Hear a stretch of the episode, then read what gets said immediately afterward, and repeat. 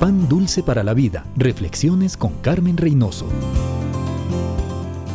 Jesús antes de ascender al cielo pronunció sus últimas palabras, entregando una tarea a sus seguidores. Id y haced discípulos a todas las naciones, bautizándoles en el nombre del Padre, del Hijo y del Espíritu Santo. Les aseguró que tenía todo el derecho y la autoridad de encargarles esa comisión. Les dio instrucciones y les aseguró que Él estaría con ellos y con nosotros hasta el fin del mundo. Hacer discípulos es enseñar todo el consejo de Dios, de modo que la persona sepa y acepte la salvación y el señorío de Cristo, bautizándoles. El bautismo es un simbolismo en que morimos al mundo al entrar al agua y resucitamos con Cristo al salir del agua.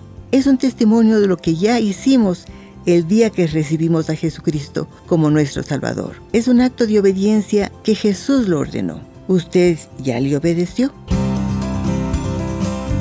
Pan dulce para la vida. Reflexiones con Carmen Reynoso.